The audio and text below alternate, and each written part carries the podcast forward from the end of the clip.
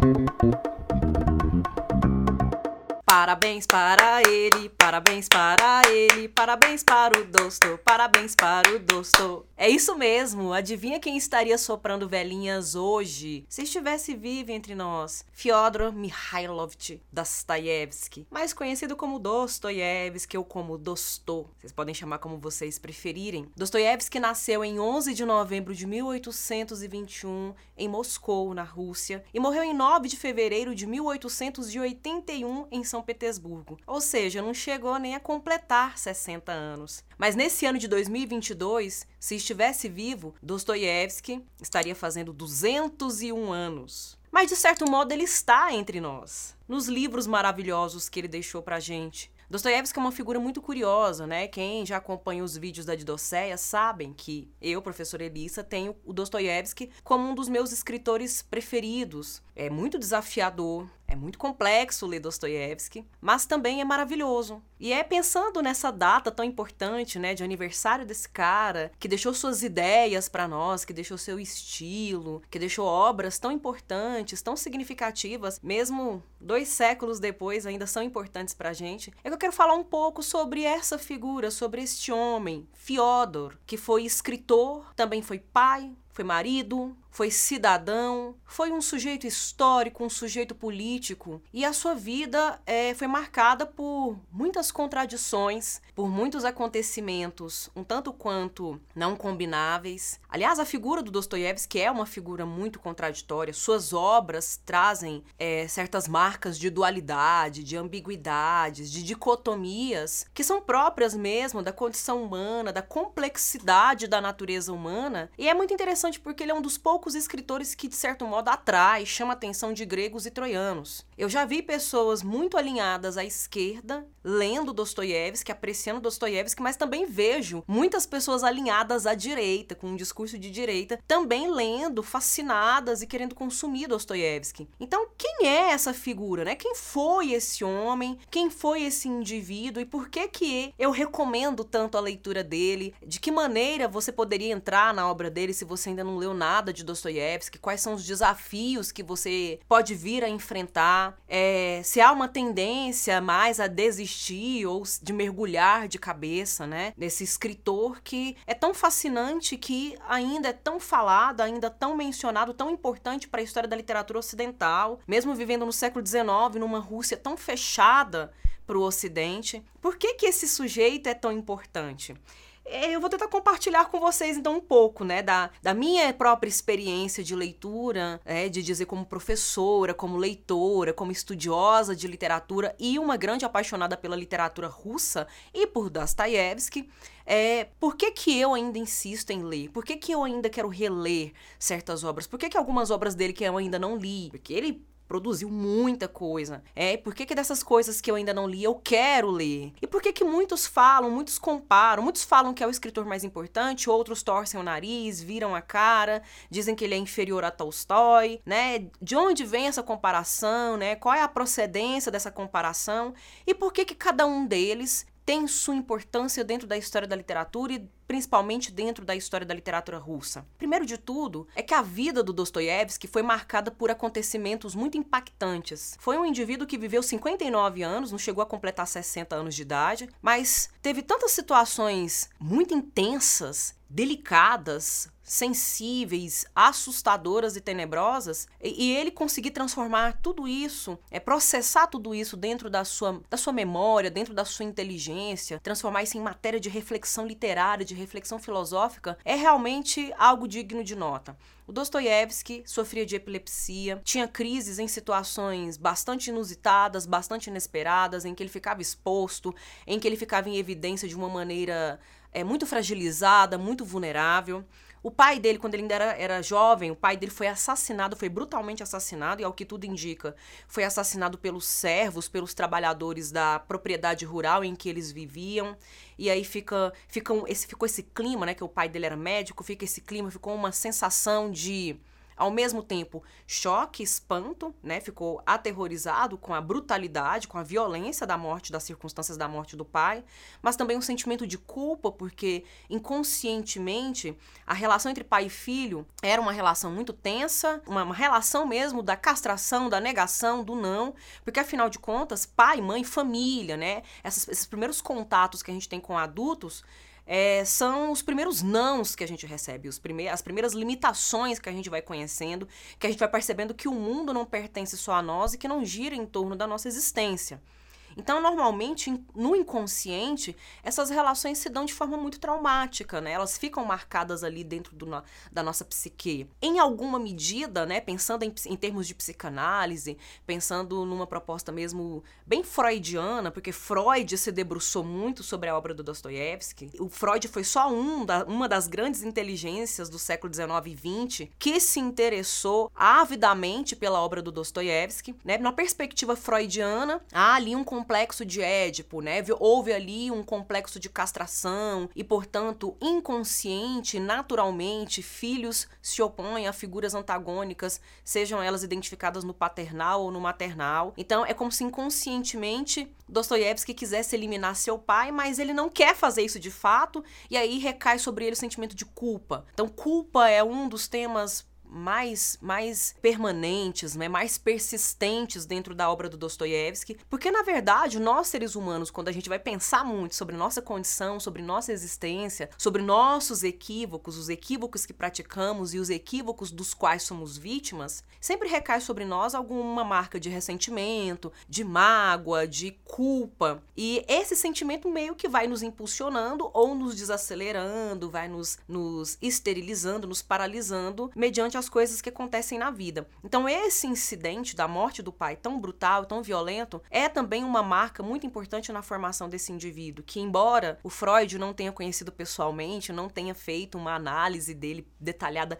no divã, ele fez a análise de Dostoiévski a partir das obras, né, do que ele escrevia, porque em alguma medida o escritor deposita na sua obra parcela do que faz parte dele, parte do que o compõe. Então ali há algo de inconsciente que se manifesta e que veio do próprio Dostoiévski, Fyodor, né, o Mikhailov, do século XIX e com todas as suas vicissitudes, com todas as particularidades da sua vida. Outros incidentes importantes, né, outras, outros elementos fundamentais para formar essa mentalidade tão contraditória que foi o Dostoiévski, né? Não dá para pegar o Dostoiévski e encerrá-lo numa caixinha, colocar, ah, esse autor foi progressista, ah, esse autor foi foi foi transgressor, subversivo. Ah, Dostoiévski foi conservador, foi extremista, fundamentalista no que diz respeito à religiosidade. Ele foi tudo isso. O mesmo homem, ao longo de seus 59 anos de idade, ele passou por todas essas possibilidades extremas, essas várias possibilidades políticas, possibilidades ideológicas. Então é uma figura realmente muito interessante no sentido mesmo de, dentro dele, dentro da mentalidade dele, nas obras dele, se manifestar é, ideias que são aparentemente incompatíveis possíveis, né? Uma dicotomia humana de fato. É, e além de, de tudo isso, né, que aconteceu, ele se envolveu na sua juventude, quando já é adulto, mais jovem. Ele e o irmão, Fyodor e Mikhail, é, trabalharam com, com leitura, publicação, comentários de textos proibidos à época, porque é importante falar também um pouco sobre a Rússia, né? Pensar a Rússia. A Rússia é um grande mistério pra gente, a Rússia é uma grande incógnita para nós aqui, né, mais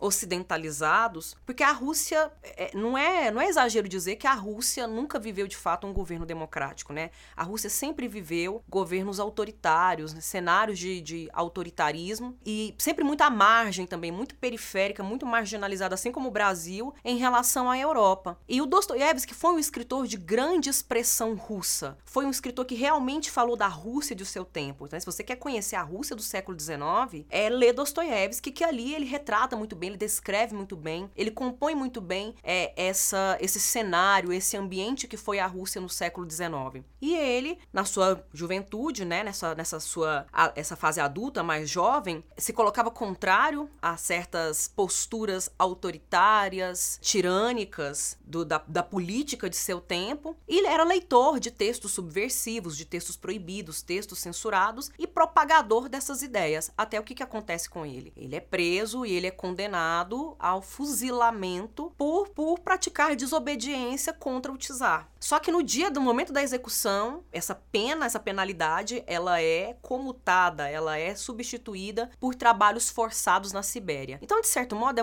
como um bom escorpiano, escorpiano raiz que o Dostoiévski era, né? E a gente está falando sobre esse autor no momento em que Sol está em escorpião, e escorpião fala de quê? Fala de morte e renascimento. Nós podemos dizer que, em alguma medida, Dostoiévski morreu. Ele morreu simbolicamente, né? Porque aquele confronto, aquele cara a cara com a morte, provocou nele é, transformações, mudanças no seu interior. E aí depois, né, os anos que ele ficou preso na Sibéria, ele escreveu alguns livros, escreveu Recordações da Casa dos Mortos, Um Pequeno Herói é um pouco anterior a isso, né, é, é, é quando ele estava esperando a, a, a, o fuzilamento de fato. É toda, todas essas esses impactos, esses traumas muito violentos fizeram sair da prisão um novo Fiódoro, um novo Dostou, um novo homem que agora se volta mais para a religiosidade, né? A, a religião para ele é algo muito se torna algo, o cristianismo se torna para ele algo muito forte, muito ferrenho, vira um fundamentalista ortodoxo, isso vai aparecer nas suas obras, nas suas convicções, nos seus diários, nos seus escritos, porque há aí também por parte do Dostoiévski um desejo de promover ou de viabilizar a partir das suas reflexões uma reforma forma íntima e moral do ser humano, né? O Dostoiévski pode ser considerado um grande moralista, porque o que ele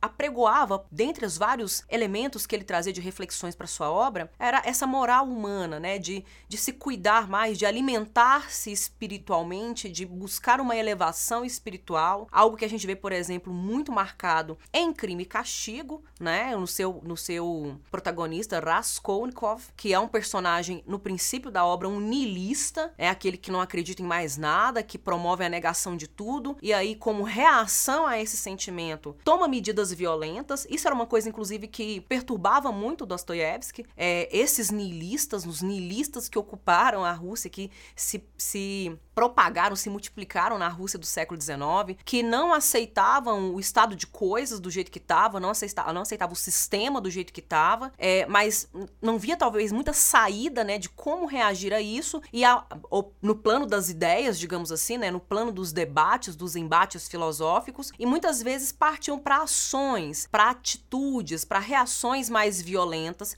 e isso era uma coisa que, de certo modo, aterrorizava o Dostoiévski, porque a, a Rússia sempre foi de certo modo, é, abalada, ameaçada e foi muito instigante, ainda é muito instigante para esse mundo ocidental. Porque a Rússia, ela de certo modo é eurasiana, ela é uma Eurásia, né? Ela é parte do leste europeu, mais ali beirando a Ásia. Então ela está distanciada dessa centralidade europeia, dessa mentalidade mais eurocêntrica. Ela não pactua, ela não, ela não compartilha das práticas econômicas, políticas, sociais, ideológicas e culturais da Europa mais central. Então, nesse Nesse sentido, a Rússia sempre foi muito gigantesca, né? um país também de proporções continentais, como o Brasil, muito grande, muito cheio de riquezas, de recursos, muito populosa, mas muito afastada e apartada do centro europeu, que sempre se interessou, sempre teve, nutriu uma curiosidade por essa Rússia, por essa Rússia indevassável. Então, durante o século XIX, há em alguma medida até um certo risco de ocidentalização da Rússia. E o Dostoiévski era completamente contrário a isso, porque ele via o país dele do jeito que era, e eu acredito em alguma medida que o país sendo problemático, caótico, maluco do jeito que foi, é que permitiu o surgimento de grandes escritores como Gogol, Pushkin, Turgenev, Tolstói Dostoiévski. E o Dostoiévski, ele era completamente desconfiado, era completamente contrário a esse, essa possibilidade de ocidentalização da Rússia. Tanto é que ele era viciado em jogo. Outra característica muito peculiar da biografia desse autor. Ele escreve um livro, Um Jogador, que tem um caráter muito cômico. O Dostoiévski transitou por diferentes gêneros literários. Em algumas obras apela para o fantástico, em outras para um filosófico mais metafísico, mais niilista. Em outras obras tem tem uma certa comicidade, em, muito humorístico, que é o caso de um jogador. Em outros textos tem um, um certo tom mais ensaístico, mais de reflexão, de, de promover é, elucubrações, reflexões e meditações sobre o papel da literatura, sobre o social e o político na literatura, e por aí vai. Então o Dostoiévski, ele era contrário a ocidentalização, aprendeu a jogar. Quando ele foi, ele fez uma viagem pela Europa Ocidental, passou pela Alemanha, passou por uma cidade, descobriu os jogos de azar e ali ele se viu viciado, né? Ele se viu completamente cativo dessa prática viciosa e de, na Rússia, nesse tempo, era proib... eram proibidos os jogos, então quem jogava vivia numa clandestinidade. E, de certo modo, Dostoiévski foi uma figura marginalizada dentro de um país já marginalizado, então ele estava à margem da margem. Então é muito curioso pensar na vida que esse indivíduo levou e que em alguma medida atravessou a mentalidade, a formação do intelecto desse sujeito para produzir as obras que ele produziu. Cada uma com uma faceta, com um teor, com uma tonalidade específica, muito polifônica, como dizia o Bakhtin, grande filósofo da linguagem, que vem na contramão de os grandes críticos do Dostoiévski que adoravam, né, descer a lenha, descer o pau no Dostô, no nosso querido Dostô. É, mas vem o Bakhtin e, e, e promove promove uma outra leitura, né? De que essa polifonia, não só na composição das personagens, mas na variedade de estilos dentro da obra do Dostoiévski, não é uma coisa ruim, mas revela justamente a genialidade dele. Então, em grande medida, para o Dostoiévski, a Europa era uma grande tentação, era um grande perigo. Então, era melhor mesmo que para a Rússia se reformasse e ascendesse espiritualmente, intelectualmente, mentalmente, se mantesse afastada, né? Se mantivesse afastada apartada de qualquer influência europeia. É um indivíduo ortodoxo, fundamentalista, que defendeu o total fechamento, o isolamento da Rússia. Não acreditava nas propostas tipicamente europeias, tipicamente ocidentais, de, de organização da sociedade. Não acreditava numa revolução socialista, porque ele achava muito utópica, muito idealizada e muito forjada, não, não compatível. Isso porque ele viveu antes da União Soviética, mas não achava compatível com a estrutura da Rússia e também não acreditava no liberalismo, no capitalismo, porque a gente já sabe, né, que capitalismo mata, é uma máquina de moer gente, de esmagar pessoas. E se tinha uma coisa que o Dostoiévski apontava dentro da sua sociedade com muito mal-estar e com muita melancolia, era é, é, esse essa exclusão de boa parte do povo russo, do mundo e da riqueza da Rússia, né, de pessoas viverem na marginalidade, pessoas viverem em situação de miséria, pessoas viverem em trabalho trabalhando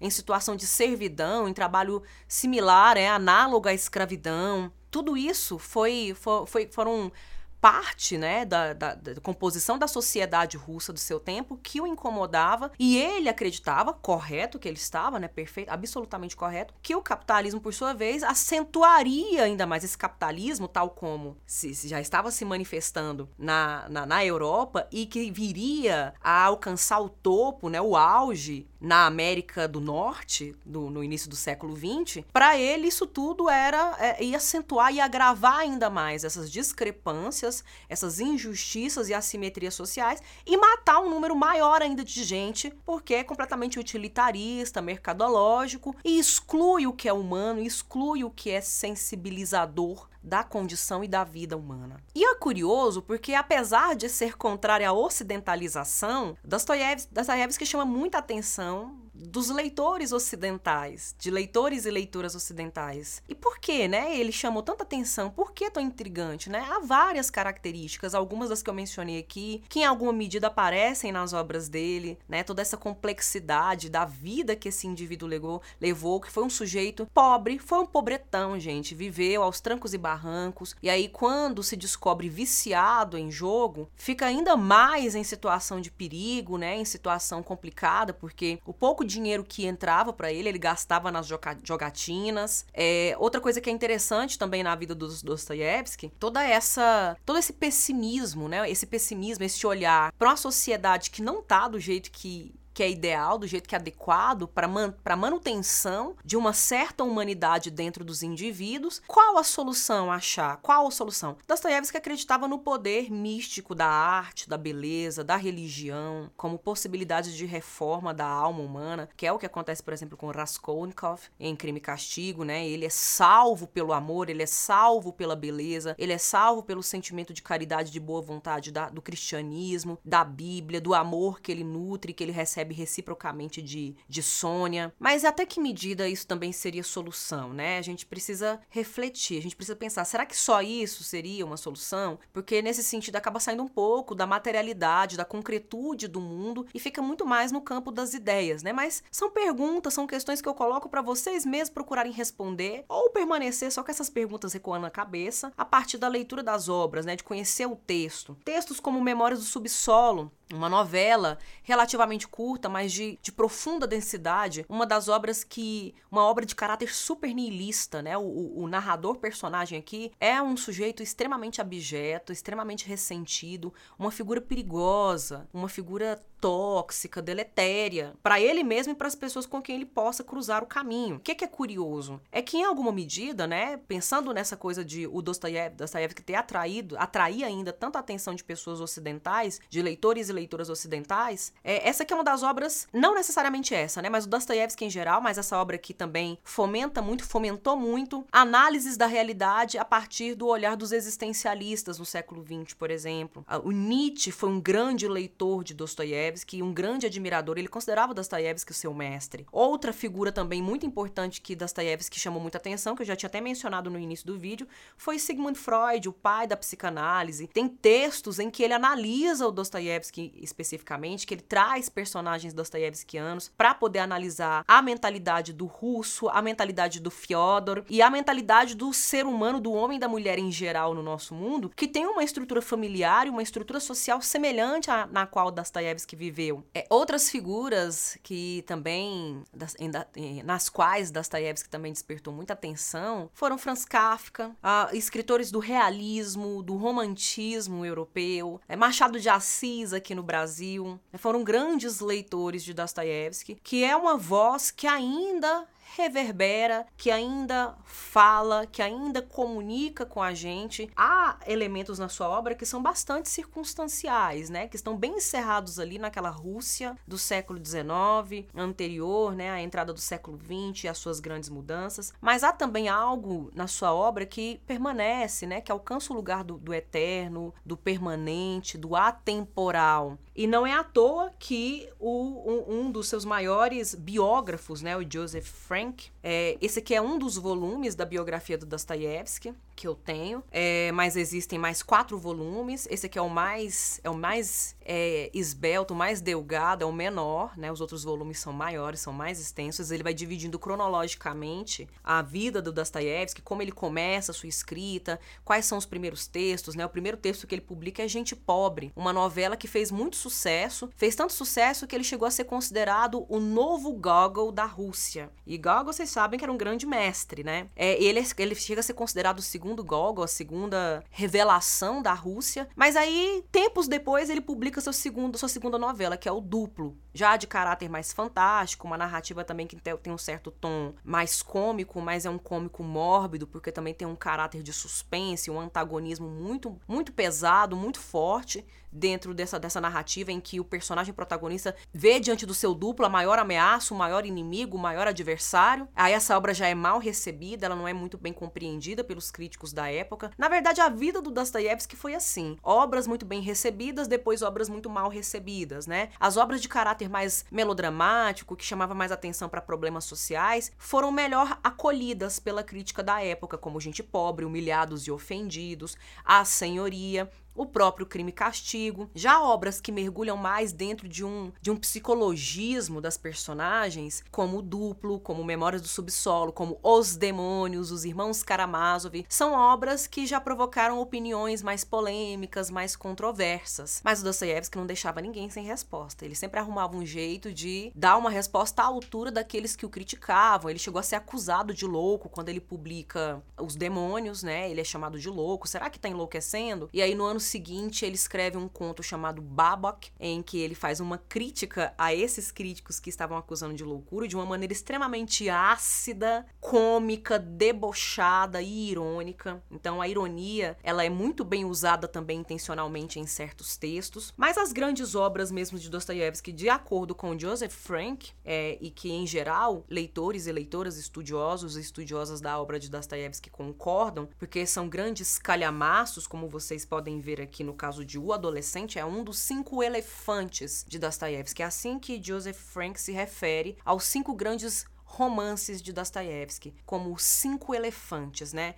esse animal imponente, essa figura gigantesca, bela, encantadora, fascinante e também assustadora, desafiadora. O adolescente, os demônios, eu tô falando numa ordem não cronológica, tá? Os irmãos Karamazov, a minha edição é em dois volumes, mas a editora 34 já tem uma nova edição num volume só. Crime e Castigo e o Idiota, que tem como protagonista o príncipe Mishkin. Além disso, Dostoiévski foi um grande novelista, um grande romancista, mas também um grande contista. E aqui eu também tenho da editora 34, traduções direto do russo, os contos reunidos de Dostoiévski. E aqui nessa reunião tem um tem um, um dos textos que é colocado aqui como conto, é o fragmento do sonho do poema de Ivan Karamazov, quando ele faz elucubrações sobre o grande inquisidor. O grande inquisidor, esse episódio aparece aqui como um conto, porque dentro da obra ele é uma parte que compõe o texto, mas extraído, porque ele tem autonomia sozinho, extraído do romance, ele tem uma estrutura de conto, né? O que é muito interessante porque mostra essa grande destreza do Dostoiévski ao escrever suas obras. Enfim, é, falando de, de todas essas obras do Dostoiévski, eu ainda não li todas, mas eu sou uma leitora assídua, eu sou apaixonada por esse escritor. Eu acho que uma das coisas mais fascinantes nele, para mim, é que eu gosto e não gosto de coisas nele. Eu gosto e não gosto de coisas na obra dele, porque quando a gente ama algo, a gente não precisa gostar de tudo. Existem coisas que nos incomodam. O ser humano é contraditório e antagônico. A gente não gosta de tudo nem nós mesmos, por que, que eu tenho que gostar de tudo em algo, algo ou em alguém que eu amo, né?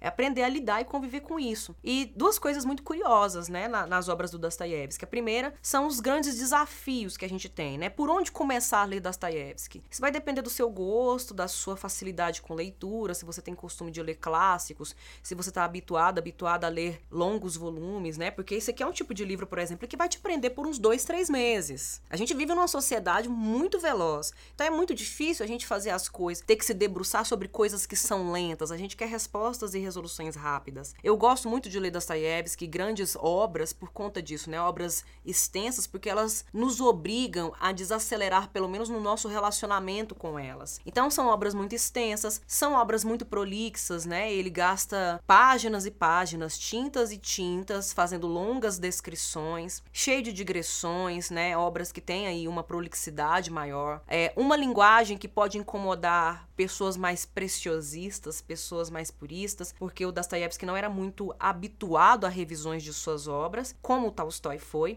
Inclusive rola até essa comparação entre os dois. Aí tem aqueles grandes defensores de que o Tolstói é o melhor, de que ele é superior. Também pudera, né, gente? Tolstói era um conde, viveu oitenta e tantos anos numa vida confortável, sem passar carência, falta de nada. Dostoiévski foi um morto de fome, um miserável, um pobre coitado, né? Então é muito fácil pensar melhor, escrever melhor com o bucho cheio, com a barriga cheia de comida, né? O cara já quase até passou fome. Sem falar que o, o Dostoiévski com a sua segunda esposa, a Ana Dostoiévskaya, ela fazia, ela digitava, né? Ela era estenógrafa, ela fazia a transcrição dos textos do Dostoiévski. Mas ela não era tão revisora assim, ela só transcrevia, passava limpo. Enquanto que no caso do Tolstói, a Sófia relia os textos dele e fazia ajustes de caráter estilístico, linguístico e tudo mais. Então, de certo modo, Tolstói contou com uma coautoria mais assídua do que o Dostoiévski. Então, assim, gente, não que eu tô querendo, né, passar pano pro Dostoiévski e rebaixar o Tolstói de forma alguma, mas se um tem uma linguagem mais límpida e cristalina que o outro,